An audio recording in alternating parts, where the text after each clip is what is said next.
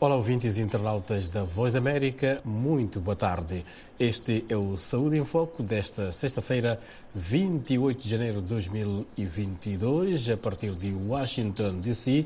Transmitimos em rádio e também pelo Facebook e YouTube. Eu sou o Amâncio Miguel, a produção deste programa é de Bárbara Ferreira Santos, a direção é de Adam T. Harris e a realização e o som de Robert Bryan. Esta semana, neste Saúde em Foco, o nosso convidado é Augusto Messa Júnior, investigador do Centro de Investigação em Saúde da Manhissa, em Maputo, Moçambique, é bioinformático e estuda doenças negligenciadas. O tema em debate é exatamente esse, doenças tropicais negligenciadas. Vamos ter também reportagens sobre outros temas de saúde nos próximos 60 minutos. Mantenha-se na sintonia da Voz da América. Vamos para já as notícias deste 28 de janeiro de 2022.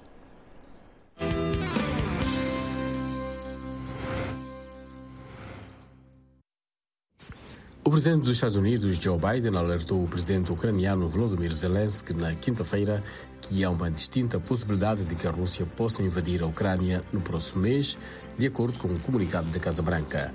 Biden conversou com Zelensky para tranquilizá-lo sobre o apoio dos Estados Unidos e aliados. O presidente Joe Biden disse na quinta-feira que manterá a sua promessa de campanha de nomear a primeira juíza negra da história para um assento vitalício no Tribunal Supremo.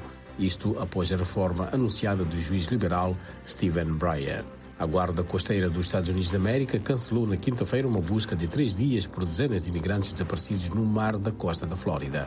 Equipas de busca recuperaram cinco corpos. Um barco com 39 migrantes deixou as ilhas Bimini, nas Bahamas, no sábado. Um suspeito foi perseguido pela polícia de Houston, no Texas, na quinta-feira. No tiroteio, ele feriu três agentes antes de se render. Os feridos estão em condição estável. Os fogões a gás contribuem mais para o aquecimento global do que se pensava anteriormente. Tal deve-se a pequenas fugas constantes de metano, mesmo estando desligados. Um estudo levantou novas preocupações sobre a qualidade de ar interno e a saúde devido aos níveis de óxido de nitrogênio medidos dentro das casas.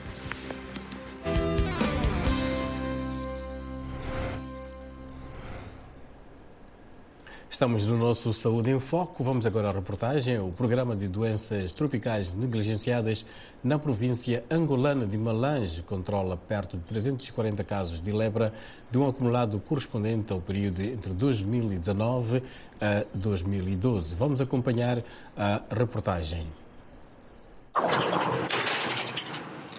A lepra, que integra o grupo de doenças tropicais negligenciadas, preocupa as autoridades sanitárias da província de Malange, dada a sua progressão nos anos 2019, 2020 e 2021. Também conhecida como ancianiase, infecciosa, contagiosa, de evolução crônica causada pela bactéria Mycobacterium leprae. Dos 183 casos saídos de 2019, o número global é de 340 pacientes. Em 2020, e tivemos a, a chegar até 200 casos mas foram mais tratados toda a província. Tinha mais de 50 casos curados. Em 2021 chegamos o, o, um ano mais difícil, não sei, acho que por causa da, da pandemia e Covid-19 e aquilo subiu 150 até 337 casos que nós terminamos o mês de dezembro de 2021. Vimos que eh, entramos com 112 casos novos na província de Malange. E isso nos preocupou muito. Não falta de medicamento, não falta de, de tratamento, mas são uns casos que estavam muito escondidos que nós descobrimos. Quanto mais negligenciada, a lepra mata. 2019 morreu uma moça de 26 anos. Esse caso porque ele começou um tratamento a partir de Luanda, foi consultado, saí de Luanda, vem aqui Luanda e Malange, lhe recebemos e fazia um tratamento. Os municípios de Malange, Marimba, Caombo, Cambude, Catembo, Cacuzo, Quiabanzós e Quela são os mais endêmicos. Aqui é a sede de Malange estamos mais de 71 casos. E Marimba é mais de 18 casos. Em Caombo temos os 5 casos e Quiabanzós um caso. Há medicamentos no centro de tratamento anexado ao Hospital Sanatório de Malães, independente das restrições decorrentes da Covid-19. É uma composição de quatro tipos de medicamento que nós levamos. Antigamente dava cada componente. Por enquanto estou estão juntados prednisolone, rifampicina, tudo juntado com o mesmo comprimido e a pessoa toma só dois comprimidos por dia. Anciã Suza Kisanga, que nasceu no município de Massango, bairro da Laçamba, interior de Malange, desconhece a sua idade. Convive com a bactéria anceniase, que provoca a lepra, desde a altura em que a sua primeira filha tinha 18 anos de idade e hoje está com 57.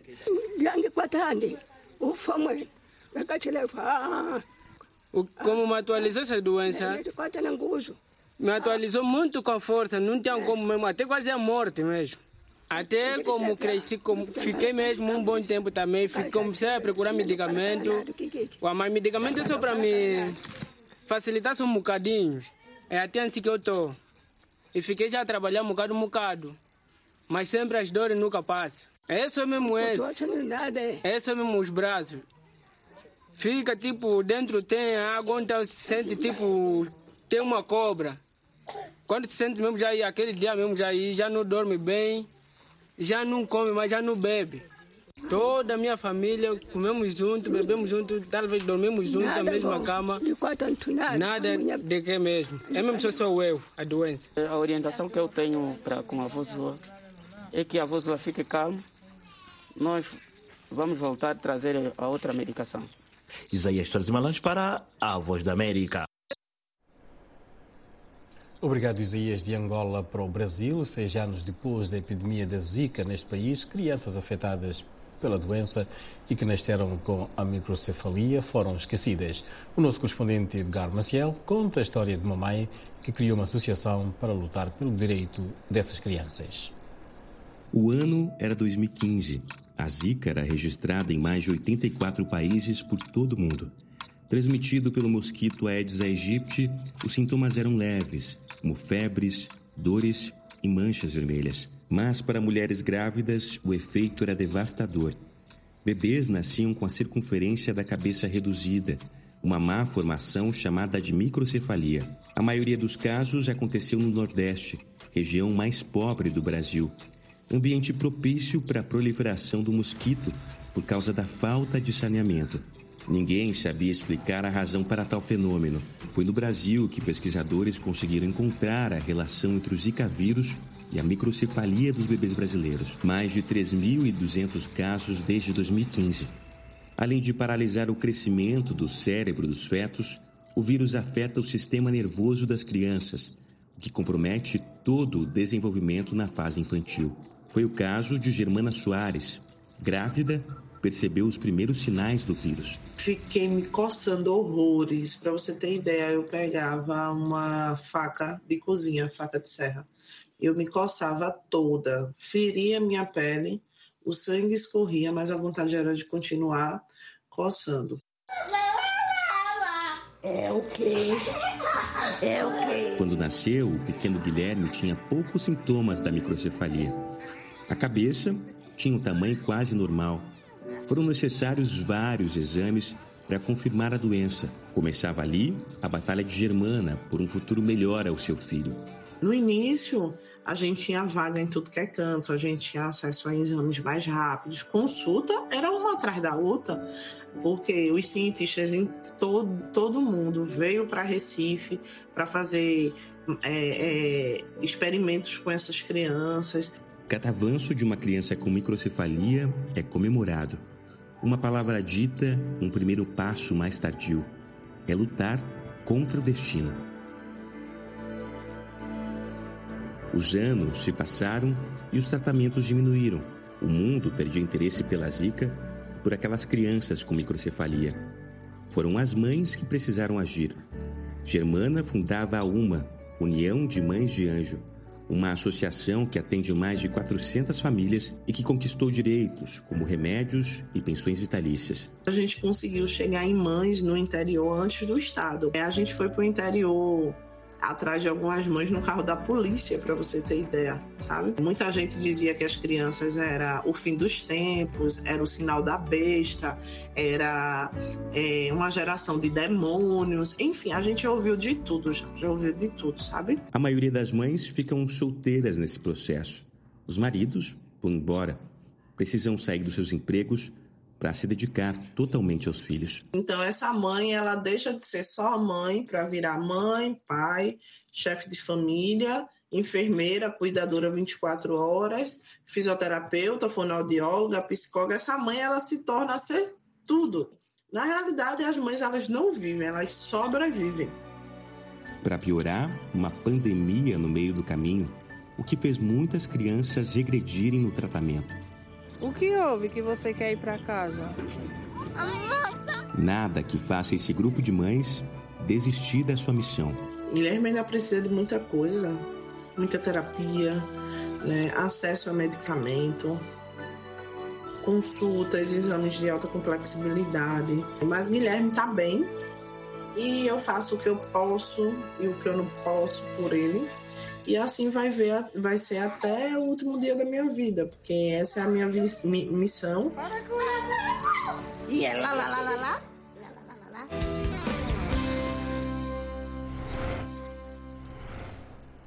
Mais de 1 milhão e 200 mil pessoas morrem todos os anos de infecções bacterianas resistentes aos antibióticos, isto de acordo com um novo estudo. Isto torna as bactérias multiresistentes muito mais mortíferas do que o VIH-Sida ou HIV-Sida ou a malária. Harry Ridgewell, meu colega aqui da Voz da América, conta esta história aqui narrada por Ana Guedes. A febre tifoide é um problema crescente em muitos países em desenvolvimento, incluindo o Paquistão, alimentada por uma estirpe da bactéria resistente aos antibióticos. Pode causar febre alta, diarreia, vômitos e a morte. Um estudo recente em Nairobi revelou um aumento dramático das estirpes resistentes aos medicamentos. É apenas um exemplo de uma doença que está de regresso. O maior estudo multinacional do seu género estima que em todo o mundo 1,27 milhões de pessoas morreram diretamente de infecções causadas por uma bactéria resistente a múltiplos antibióticos. Antónia Sagona, da Universidade de Warwick. Estima-se que, se não encontrarmos alternativas até 2050, milhões de vidas serão perdidas e haverá 100 trilhões de dólares de produção económica perdida. O estudo publicado em The Lancet e conduzido pela Universidade de Washington analisou dados de 204 países. As nações mais pobres são as mais atingidas pela resistência aos antibióticos, especialmente a África subsaariana e o sul da Ásia. A maioria das mortes foi causada por infecções respiratórias ou sanguíneas. Os cientistas dizem que o mau uso de antibióticos ao longo de décadas tem encorajado os micro-organismos a evoluir para superbactérias. Por exemplo, as pessoas têm infecções virais e já há muitos anos que lhes são receitados antibióticos. E isto, ao longo dos anos, tornou o problema muito grave, em que as bactérias se tornaram-se realmente resistentes a estes antibióticos. A Organização Mundial de Saúde alertou que nenhum dos 43 antibióticos em desenvolvimento ou recentemente aprovados era suficiente para combater a resistência antimicrobiana. Então, o que, é que pode ser feito? Sagona, juntamente com cientistas de todo o mundo, estão a trabalhar em novos tratamentos chamados fagos. Estes são vírus que podem visar especificamente as bactérias e podem ser utilizados em combinação com antibióticos ou os seus próprios vírus para eliminar infecções bacterianas de estirpes multiresistentes. Apesar dos novos tratamentos promissores, os cientistas dizem que é vital que os antibióticos existentes não sejam utilizados em excesso para ajudar a abrandar o desenvolvimento das superbactérias cada vez mais mortíferas.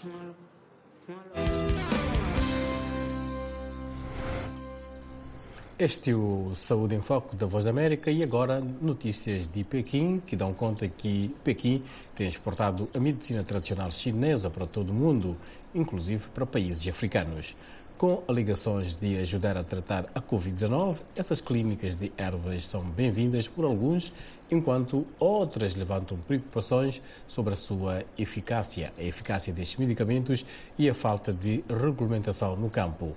Victoria Amunga reporta a partir de Nairobi, numa narração aqui de Bárbara Ferreira Santos.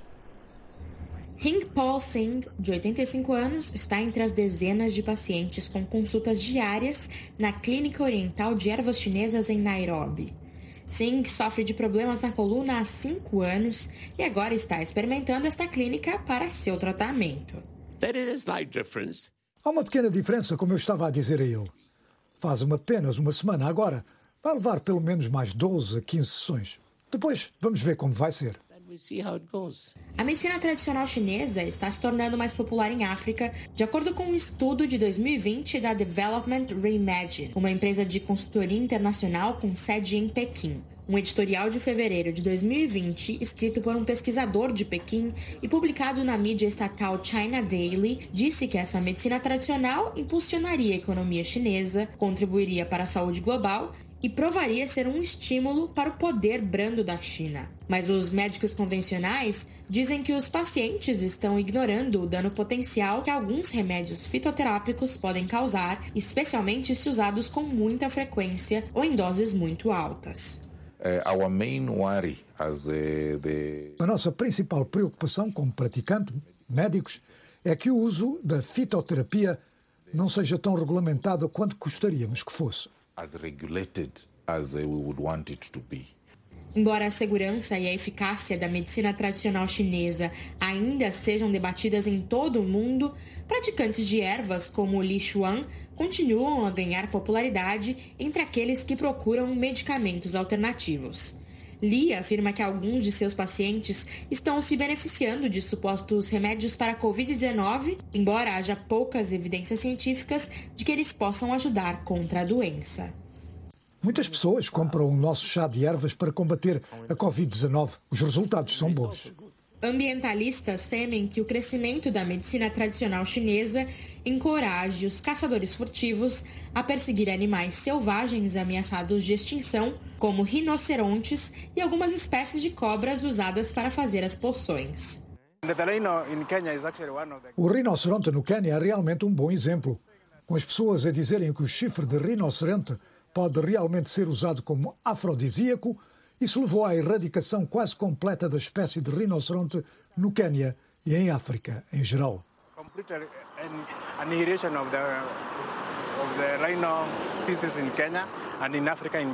O Quênia gasta cerca de 2,7 bilhões de dólares por ano em cuidados de saúde, de acordo com estatísticas nacionais. Alguns economistas dizem que a fitoterapia pode reduzir significativamente o custo das despesas médicas no continente, se comprovadamente eficaz. Os africanos gastam muito dinheiro a viajar para países como a Índia e Emirados Árabes Unidos para receberem tratamento. Portanto, se isso pode fornecer cuidados de saúde mais naturais e económicos, o custo-benefício é um grande pacote de razões pelas quais as pessoas escolhem diferentes tipos de cuidados de saúde. Em 2020, o Regulador Nacional de Medicamentos do Quênia, o Conselho de Farmácia e Venenos, aprovou a venda de produtos fitoterápicos chineses no país. Profissionais como Li esperam que mais nações aprovem a fitoterapia chinesa no futuro. E ali da África Central e Oriental, que é o Quênia, vamos agora para a parte mais austral, ao Malawi. Quase dois anos após o início da pandemia, apenas 7% da população deste país foi vacinada contra o coronavírus, uma das taxas mais baixas em África. Os chefes de aldeia estão a tentar mudar a situação, exortando as pessoas a vacinarem-se nas clínicas móveis. Reuniões públicas e campanhas porta a porta estão entre as estratégias que os chefes de aldeia no Malawi, como John Sanganiza, estão a utilizar para mobilizar os aldeões para se vacinarem. Aqui, os chefes como John Sanganiza desarmam mitos que ligam a vacina Covid-19 à infertilidade e alegações de que a vacina é o estratagema do governo para despovoar o país.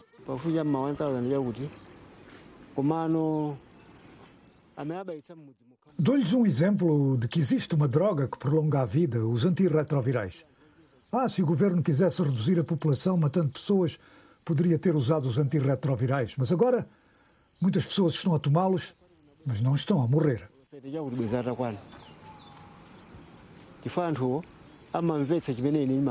Durante as campanhas, os chefes acompanham clínicas de vacinação móveis onde os aldeões são voluntariamente vacinados contra a Covid-19. O esforço começou em julho como parte de um programa com a duração de um ano, financiado pelas operações europeias de proteção civil e ajuda humanitária. Um consórcio de seis ONGs, incluindo o Gol Malawi, está a trabalhar para aumentar a utilização de vacinas nas zonas rurais do Malawi. Na área do chefe Passani, de 11 aldeias, cerca de 500 dos 1.200 adultos já foram vacinados, como Jaina Banda.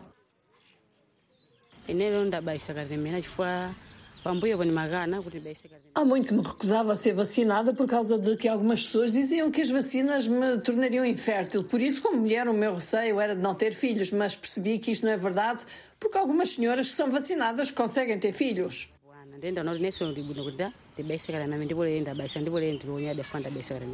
Com uma população de quase 20 milhões de habitantes, apenas 800 mil pessoas no Malawi receberam pelo menos uma dose da vacina, muito longe do objetivo do país de vacinar 11 milhões de pessoas até dezembro deste ano. A baixa aceitação é largamente atribuída a concepções erradas sobre a segurança e eficácia da vacina. Contudo, os implementadores de projetos como Lohan Kushenga, da Save the Children, dizem que o trabalho com os chefes ajudou a mudar a percepção porque os aldeões confiam nos chefes.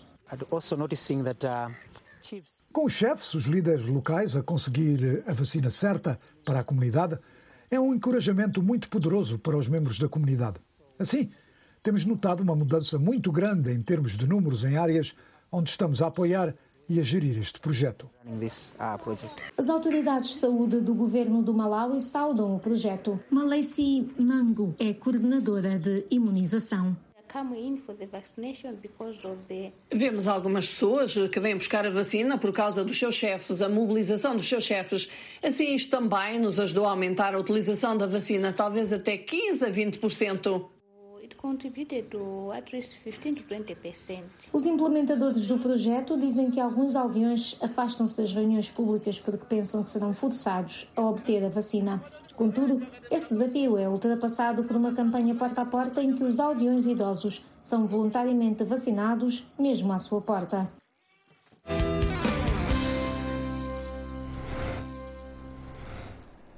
No mundo de 7 bilhões, as doenças tropicais negligenciadas afetam 1 bilhão e 500 milhões de pessoas e 40% delas residem no continente africano. Essas doenças afetam as camadas mais vulneráveis da população, influenciando de forma significativa na sua qualidade de vida. Vamos retratar nesta reportagem os dramas e desafios vividos por uma jovem que padece de uma dessas doenças, a elefantíase. É a reportagem de Sérgio Nhambe. Tudo começou como um pequeno incômodo, o tempo foi passando e a situação se agravou. Parecia algo passageiro, que com consultas e tratamento médico pudesse se resolver rapidamente. Mas foi durando mais. Passaram muitos anos. Sempre fiz tratamento, fiquei internada, mas até hoje. E até hoje, ela luta contra uma doença que mudou significativamente a sua vida. Angela, nome fictício, padece de filariase linfática, também conhecida como elefantíase, uma doença tropical negligenciada transmitida a partir da picada de um mosquito e que caracteriza-se por um inchaço em alguns órgãos como braço, perna, mama ou testículo. Segundo a Organização Mundial da Saúde, as doenças tropicais negligenciadas afetam 1,5 mil milhões de pessoas no mundo, das quais 40% vivem no continente africano. Para além da filariase linfática, figuram também na lista das mais frequentes a oncorcecose, que pode causar problemas de pele e perda de visão. Esquistossomose, que afeta principalmente o sistema urinário ou intestinal, causando problemas de saúde crônicos e, em alguns casos, a morte. Helmitos transmitidos pelo solo, que reduzem a capacidade do corpo para absorver nutrientes e vitaminas. Tracoma, que pode causar cicatrização do interior da pálpebra e, em alguns casos, cegueira irreversível. Mas afinal, por que essas doenças são consideradas tropicais negligenciadas? São doenças tropicais, quer dizer que elas aparecem no clima tropical. E negligenciadas são assim chamadas porque são doenças que é possível prevenir, é possível tratar, mas que uh, estão muito ligadas à, à pobreza, digamos. Portanto, vão afetar a população mais desfavorecida e vão levar, digamos que, a mutilação a perda de qualidade de vida numa população já por si desfavorecida vai perder qualidade de vida devido a estas mesmas doenças que até tem, é possível prevenir e, e, e tratá-las. Os dias de Ângela também não têm sido muito fáceis. Do nada, fico triste por causa das limitações. Não posso mais vestir as roupas que eu quero. Não posso calçar os sapatos que eu quero. E isso é uma das coisas que não me deixa feliz. Por vezes, andar pela rua tem sido difícil por conta do preconceito por parte de algumas pessoas. A coisa mais chata disso tudo é poder encarar as pessoas na rua. Quando fazem aqueles comentários, é eterna grande. Fazem comentários que acabam me constrangendo. Então eu fico triste sim. O tratamento da elefantíase pode ser feito com base em medicamentos e, em última instância, com recurso à cirurgia. Esta é uma doença de desenvolvimento lento. A pessoa, na fase inicial, antes mesmo de ter este inchaço da perna, pode apresentar febre, dores musculares, que vão passar alguns dias depois. Desde que a pessoa fica infectada até apresentar a perna inchada e tudo isso que nós conhecemos como elefantíase, a pessoa vai, pode levar um ano ou mais a desenvolver. Dados de 2016 apontam que até esse ano 14,9 milhões de pessoas tinham recebido tratamento para elefantíase, contudo, 20,2 milhões de pessoas ainda necessitavam do mesmo. No Hospital Central de Maputo, essa doença é a segunda causa de consulta por problemas vasculares.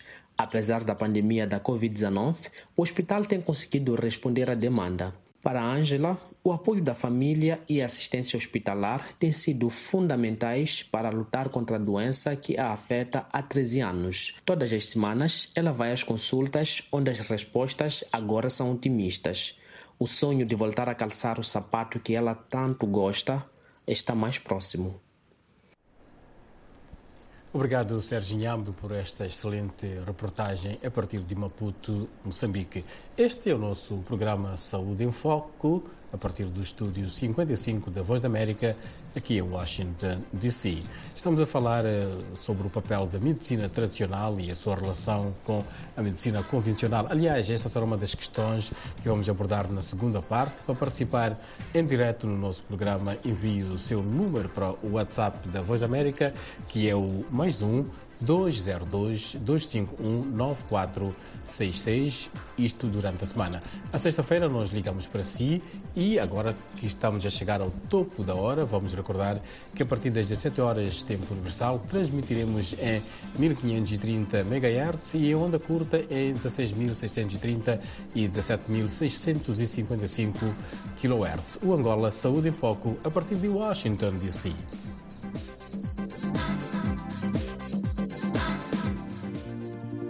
Voz América.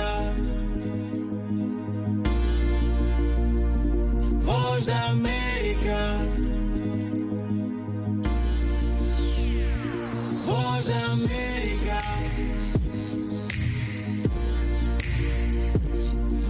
América. América.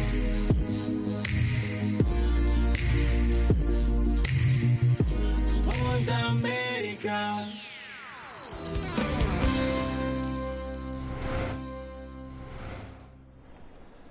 Este é o Saúde em Foco nesta sexta-feira, da Voz da América, falámos sobre doenças tropicais negligenciadas com o investigador moçambicano Augusto Messa, do Centro de Investigação em Saúde da Manhissa, em Maputo, Moçambique.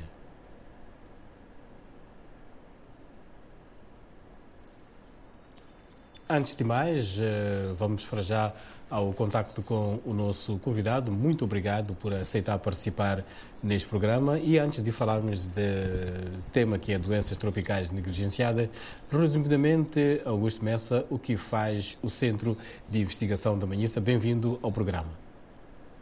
Ah, muito obrigado, Márcio. Bem, o... por dizer o que é o Centro de, de Investigação em Saúde da Manhissa que é uma instituição privada com utilidade pública que se dedica a realizar investigação biomédica uh, para gerar evidência científica que possa orientar a tomada de decisão, uh, seja a nível nacional como a nível internacional. Uh, o CISM começou como um projeto em 1996 que visava realizar pesquisa para suportar o desenvolvimento de uma vacina contra a malária. E, felizmente, no ano passado, a vacina na qual, ou pela qual iniciou a atividade do CISM foi finalmente recomendada pela, pela OMS.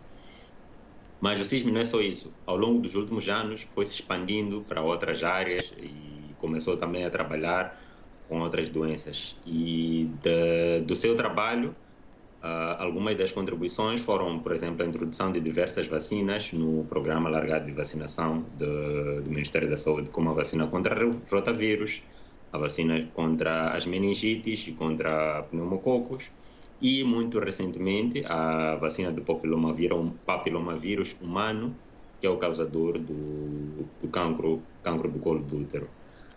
E, pois, basicamente este, este é que é o o CISM isto é, é o que o CISM faz no seu, no seu dia a dia. Obrigado, uh, Augusto, por essa explicação do que é o Centro de Investigação em Saúde uh, da Manhissa, criado há 25 anos, e acredito que neste momento alguns dos seus pesquisadores, até a própria idade do, uh, do, do centro. Augusto, doenças tropicais negligenciadas concretamente o que são. E, aliás, esta é também uma questão que foi colocada pelo internauta Baum Sabum, da Guiné-Bissau. Augusto. Muito bem. Um, as doenças tropicais negligenciadas são um grupo que tem cerca de 20 enfermidades, todas elas tratáveis e preveníveis, mas que por diversos motivos não têm merecido a, a devida atenção uh, seja por parte dos governos, seja por parte dos programas uh, globais de saúde e até pelos próprios, pelos próprios cidadãos. E isto dificulta o seu diagnóstico e, consequentemente, o seu tratamento uh, e controle. Estas doenças uh, são assim chamadas negligenciadas porque estão quase sempre ausentes daquilo que são as agências, agendas globais de, de saúde e, como consequência, recebem muito pouco financiamento para o seu estudo e para o seu tratamento e controle. Como o nome diz, estas doenças uh, ocorrem principalmente nas regiões tropicais do globo. E, infelizmente, as regiões tropicais do globo são onde encontram-se as populações mais pobres do mundo, particularmente a África subsaariana, o Sudeste Asiático e a América Latina. E nestas regiões do globo, estas doenças acabam afetando principalmente os grupos que são mais vulneráveis. São as mulheres e as crianças. E conforme foi mencionado na, nas reportagens que passaram antes desta entrevista, elas afetam cerca de 1,5 bilhões de pessoas em, em todo o mundo. Augusto, uma das questões que sempre se coloca, quais são as doenças tropicais negligenciadas mais preocupantes ou, pelo menos, aquelas que ocorrem com mais frequência? Bem, conforme, conforme mencionei antes, uh, o termo doenças tropicais negligenciadas abarca cerca de 20 uh, enfermidades e todas elas uh, com inclusive com diferentes uh, agentes causadores, desde uh, fez menção ao longo do, do, programa que estamos a assistir, a assistir da lepra uh, e da filariase linfática, que são causadas uma por uma bactéria e a outra por um por um parasita. Uh, mas também dentro daquilo que são as doenças tropicais negligenciadas incluem-se uh, os envenenamentos por picada de cobra, as parasitoses intestinais, as sarnas, entre outras doenças que são causadas por ectoparasitas como pulgas e piolhos. Uh, temos também a esquistossomose, que em alguns sítios é conhecida como bilharziose, mas também temos doenças uh, extremamente graves, como por exemplo a, a raiva, que também é uma, é uma doença extremamente mortal. E, pois, uh, a, a frequência de cada uma destas doenças varia muito dependendo da região em, em, que, em que se está a falar. Por exemplo, na África subsaariana, uh, as doenças mais frequentes vão ser as tripanossomoses, uh, as parasitoses intestinais, as esquistossomoses, a oncocercose, a filariase linfática e, e as sarnas, para, para dar alguns, para citar alguns exemplos. Há uma questão que nos chegou da Guiné-Bissau, que é do Ussumani, que quer saber como é que podem surgir as doenças tropicais e quais são os sintomas. De certa forma, o Augusto já respondeu a esta questão e passaríamos para a próxima questão e desafiar o Augusto aqui para elaborar mais, tal como o nome diz, uh, essas doenças não têm a devida atenção. Será que é por mesmo serem uh, dos países pobres e por que é que não há tanto investimento dos próprios países pobres uh, na investigação, como vocês fazem, por exemplo, na Manhissa? Bem, uh, essa, essa é uma pergunta que realmente é, é, é, um desafio e uma das coisas que caracteriza todas, a maioria, se não todas as doenças tropicais negligenciadas, é que elas têm um desenvolvimento, a maioria delas tem um desenvolvimento muito lento. E, e como é que diz, estão associadas à, à, pobreza, porque mesmo o mecanismo pelo qual essas doenças uh, chegam ao homem está associado à deficiência de saneamento, à, pobreza, à falta de, de, de, de, acesso aos cuidados de saúde e até mesmo à falta de, de conhecimento sobre, sobre a existência destas doenças. Uma das coisas que faz com que não se invista tanto nestas doenças é que elas, ao contrário da, da, das doenças que comumente ouvimos falar, como a malária, como o HIV e como a tuberculose, que matam de uma forma que podemos dizer relativamente rápida, essas doenças têm um desenvolvimento mais lento. Mas, ao mesmo tempo, apesar de terem um desenvolvimento mais lento, o peso ou as consequências sociais que essas doenças têm são tão graves ou até maior do que estas doenças que acabei de mencionar, porque levam a deficiência física, a deformidade, como, como mencionou-se uh, numa das reportagens, a cegueira, uh, ao inchaço das pernas, que impedem as pessoas de produzirem para, para a sociedade. Isto perpetua o ciclo de, de doenças uh, dos pobres. E e, é, e era o que te dizia, as doenças que mais chamam a atenção ou são as doenças que geralmente recebem mais investimento e geralmente uh, preocupam mais uh, a sociedade. Por isso estas acabam ficando um pouco esquecidas. Está certo, Augusto, dizer que as doenças tropicais negligenciadas precisam de mais investimento e atenção? Sim, sim, precisam de muito mais investimento e atenção. E por conta disso, uh, recentemente, em 2019, foi declarado o Dia Mundial das Doenças Tropicais Negligenciadas, que celebra-se a 30 de janeiro, com a, a perspectiva de chamar a atenção, ou de reservar um dia ao longo do ano para chamar a atenção às, às doenças tropicais negligenciadas. Um, e para este ano de, de, de 2022, o lema da de celebração deste Dia da Gente 10 é alcançar a equidade em saúde para acabar com a negligência de doenças relacionadas à, à pobreza. E uma das coisas que a Organização Mundial da Saúde vai fazer é organizar um evento virtual e vai tentar convidar a todos para abordar as desigualdades que caracterizam estas, estas doenças E Augusto, vocês como investigadores lá na Manhissa, neste 30 de janeiro, uh, programaram para o país, para Moçambique, neste caso uh, concreto, alguma atividade? É verdade que uh, vocês não são ativistas, são cientistas, mas tem alguma atividade projetada para este 30 de janeiro, que é daqui a pouco? Bem, nós o que geralmente fazemos nos dias em, em, que celebramos alguma a luta contra alguma das doenças é tentar organizar feiras e convidar uh, as comunidades para aprenderem um pouco sobre, sobre estas doenças. E o nosso objetivo é juntarmos-nos a este movimento global para chamar a atenção uh, em relação a, a estas doenças. E basicamente a, atividade será a atividade é esta fazer a sensibilização comunitária e educar as comunidades sobre a existência e a importância da, destas doenças. Augusto, uh, vocês fazem trabalho de investigação. Daqui a pouco voltamos a falar concretamente do trabalho de investigação, mas antes disso, uh, essas doenças negligenciadas poderão algum dia serem eliminadas?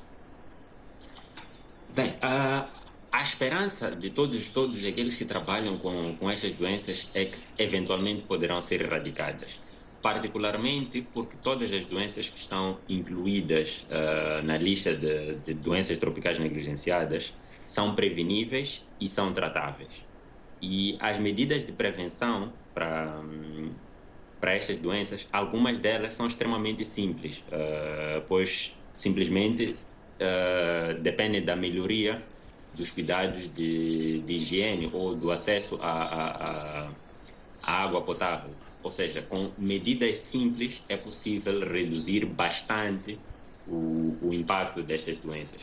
Mas, por outro lado, ah, uma das coisas que a OMS desafiou os cientistas a fazerem é a trazerem abordagens inovadoras para, para a melhoria do tratamento ou para a melhoria da prevenção destas, destas, destas enfermidades.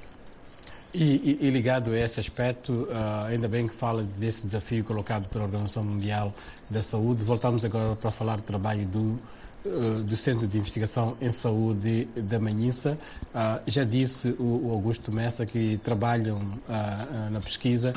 Em termos de resultados e em termos de desafios, eh, e também ligado a este desafio, permite a repetição, colocado pela OMS, como é que vocês estão?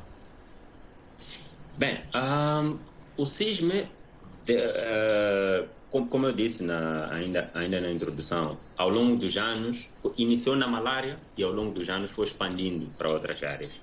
E tendo, tendo isto em mente, uma das coisas que o CISM fez foi criar um grupo de trabalho uh, à volta das doenças tropicais negligenciadas. E eu, felizmente, tenho a sorte de ser uma dessas pessoas que, que trabalha com as doenças tropicais negligenciadas. Ao longo dos últimos anos, algumas das coisas que estivemos a fazer foi um, realizar estudos para tentar estimar qual é o peso, qual é a frequência de algumas dessas doenças tropicais negligenciadas na comunidade da Manissa. Uh, e, isto é aquilo que nós chamamos de caracterização epidemiológica destas doenças a nível do distrito da Manissa. Agora mesmo que está o CISM encontra-se numa fase de preparação para realizar um ensaio clínico uh, com, usando uma das abordagens inovadoras que, que, que eu mencionava, que foi, foi solicitada pela OMS. E essa abordagem consiste no, na administração dos fármacos em um único comprimido, que é o albendazol, que é o tratamento atual para as parasitoses intestinais, e a ivermectina, que também é um, é um fármaco que está comprovado que tem efeito sobre esses parasitas intestinais, é um único comprimido. E fazendo isto, o, o, o, que, o que se pretende é expandir ou aumentar a capacidade deste, destes fármacos de eliminar o, os parasitas intestinais, neste caso.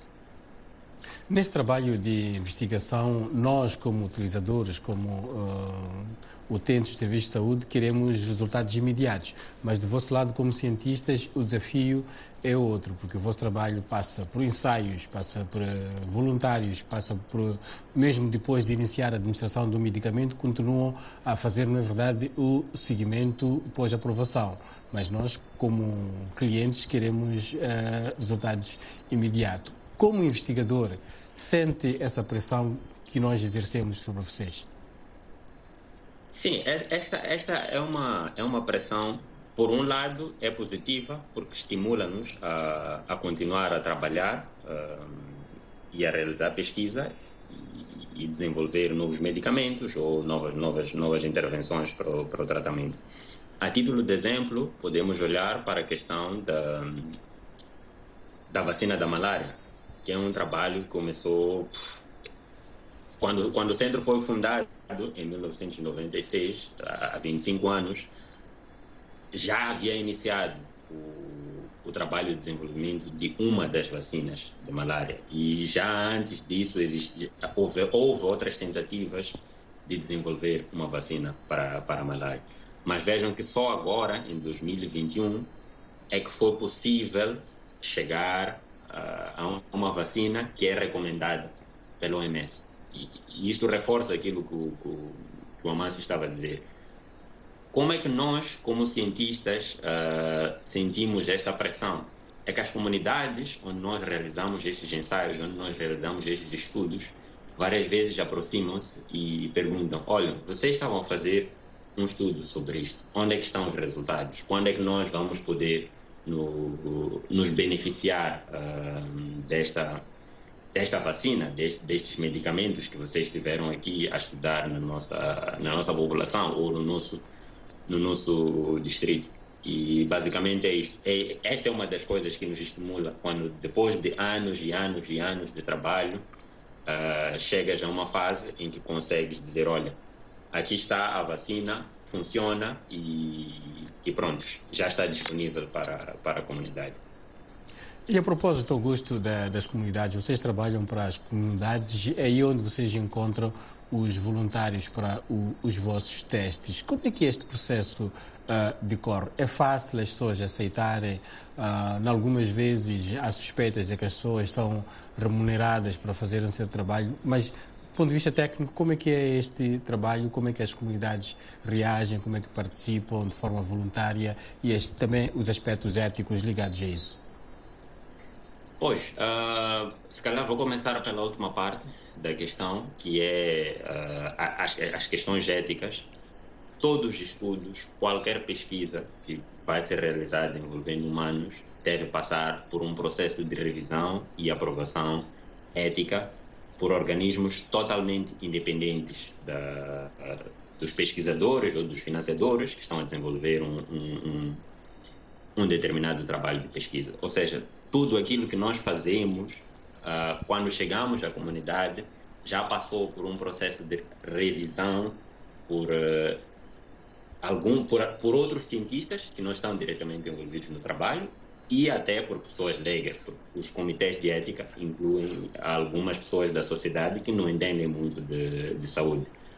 Agora, para as comunidades, é importante fazer um trabalho de sensibilização. É importante, antes de implementar qualquer intervenção, ir às comunidades e tentar perceber qual é a percepção uh, destas comunidades ou destas pessoas em relação a cada uma destas doenças e as potenciais intervenções que nós, uh, que nós queiramos fazer.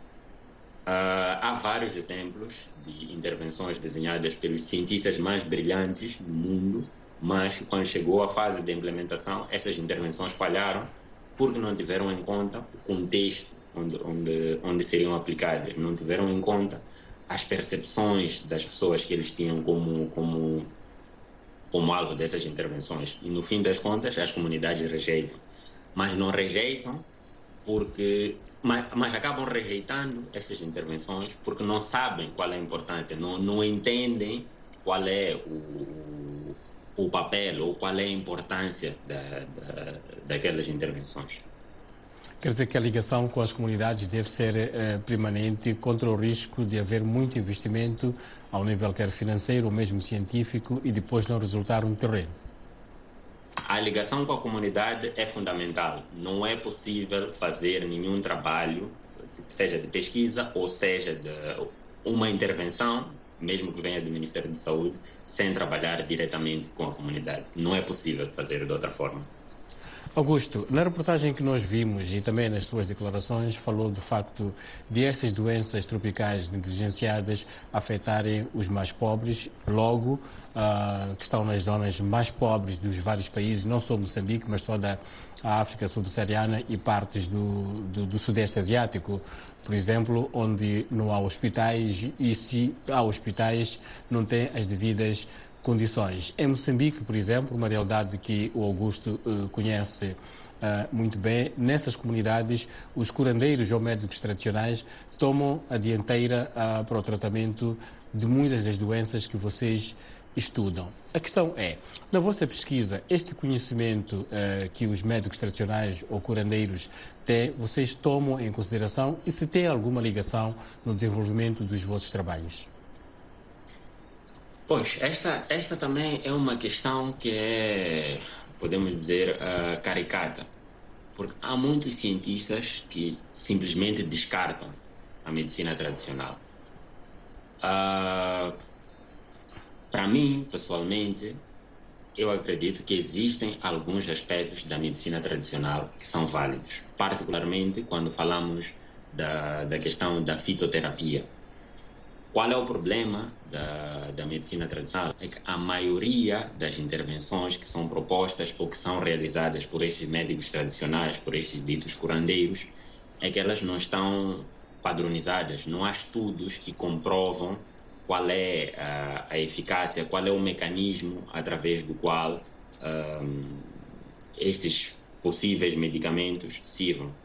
Mas há exemplos em, em em diferentes, em diferentes contextos, onde mostrou-se que algumas das plantas usadas uh, na medicina tradicional, na verdade, de fato, são capazes de, de, de, de, tratar a doença. E um exemplo muito, muito clássico, que muitas, muitas pessoas não, não conhecem, é a questão da quinina para a malária. A quinina é uma substância que foi descoberta em determinadas plantas e depois é que se passou a sintetizar. Mas como é que nós passamos desta, deste empirismo, em que as coisas são feitas uh, de acordo com, com, com, com, a experiência do indivíduo, e passa para uma forma padronizada e bem, e bem desenhada e, e, e devidamente implementada? É, isto depende da investigação. Ou seja, há necessidade de trabalhar com estas pessoas, trabalhar com esses médicos tradicionais e tentar perceber o que é que está por detrás das intervenções que eles fazem e também tentar avaliar se as intervenções que eles fazem têm algum mérito. Provavelmente vamos descobrir que algumas das coisas eles sabem tratar, mas porque é tudo feito de uma forma, vamos dizer, aleatória, não é não é aceite a nível a nível científico. Então é preciso fazer um trabalho em relação em relação a isto. A nível do Centro de Investigação de Saúde da Manhissa, há experiência prática uh, nesse aspecto? Uh, infelizmente, infelizmente ainda não, mas uh, eu tenho, tenho conhecimento de alguns colegas de algumas outras instituições que tentam, tentam fazer este tipo de, de trabalhos. E também ligado a esta questão dos médicos tradicionais que estão presentes onde o hospital não está lá uh, e muitas vezes o seu trabalho é questionado uh, porque há também mistura de, de, de, muitos outros aspectos que os antropólogos, sociólogos podem, uh, podem esclarecer melhor. Augusto, o facto de não haver tratamento e também o facto de algumas dessas doenças não terem explicação para as pessoas sem escolaridade, se calhar, ou pessoas com, com, com, com menos conhecimento, não pode perpetuar uh, os preconceitos que vimos, por exemplo, na jovem que uh, tinha a questão da, da, da filariose em Moçambique e que era desprezada pelos seus. Não é um trabalho de pesquisa, mas como cientista que é, pode ter um comentário em relação a isto. Não, realmente, realmente é- esta, esta é uma das coisas que, que se vê. E a falta de conhecimento é extremamente perigosa.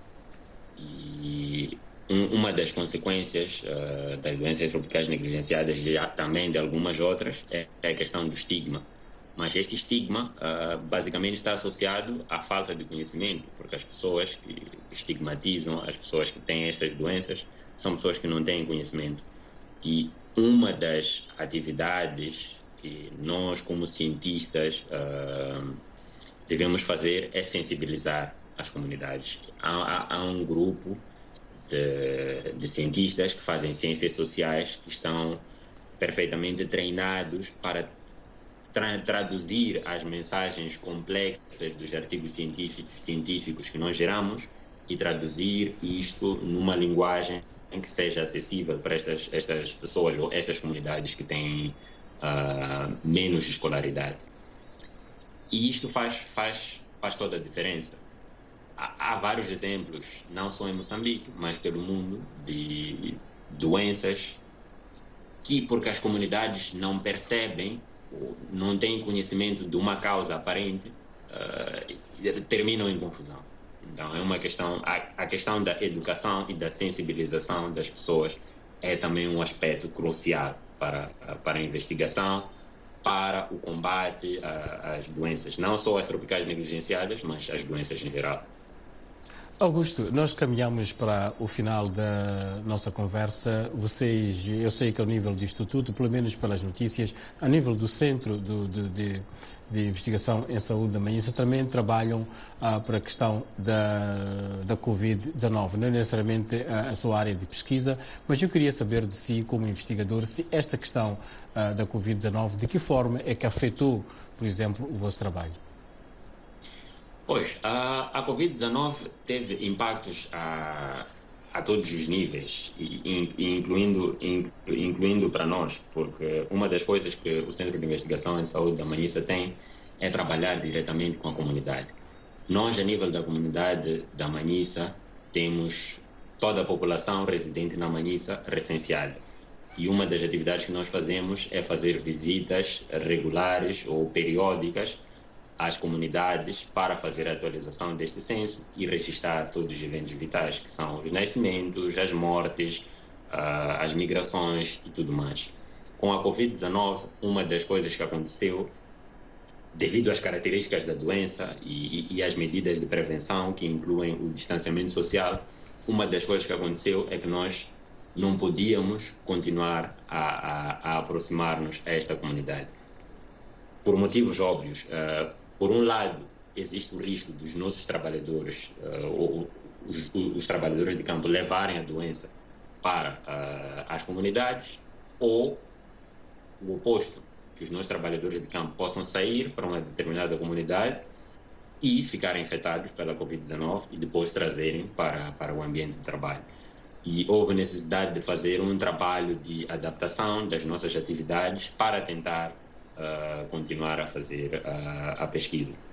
Por outro lado, uma, uma outra coisa que aconteceu e que para nós que trabalhamos em saúde dependemos da, da, da presença de, de, pacientes a nível das unidades sanitárias é que a procura pelos serviços de saúde até certo ponto reduziu com a eclosão da, da Covid-19 sem contar com, com os outros efeitos, como a restrição, a restrição, de, de, a restrição das viagens, a restrição de importação e exportação de medicamentos, transporte de mercadorias e tudo isso teve um impacto uh, profundo na, na pesquisa, no nosso trabalho. E a solução foi buscar soluções, buscar alternativas e novas formas de fazer e novas formas de, de, de trabalhar. Claro, a Covid-19 ofereceu oportunidades para pesquisa, mas também trouxe alguns problemas que, pelo menos da, da, das gerações de cientistas que existem agora, acredito que ninguém tinha, tinha enfrentado o, o tipo de problemas que a Covid-19 trouxe. Interessante conversar com o Augusto Messa.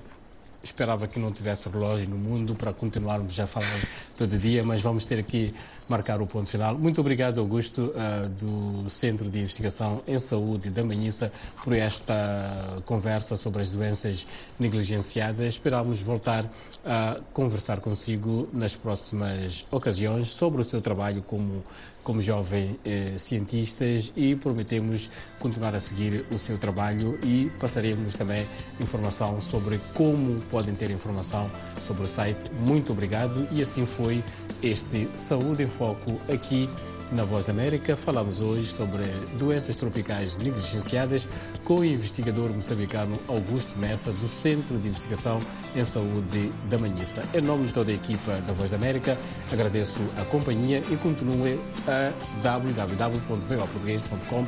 Boa semana.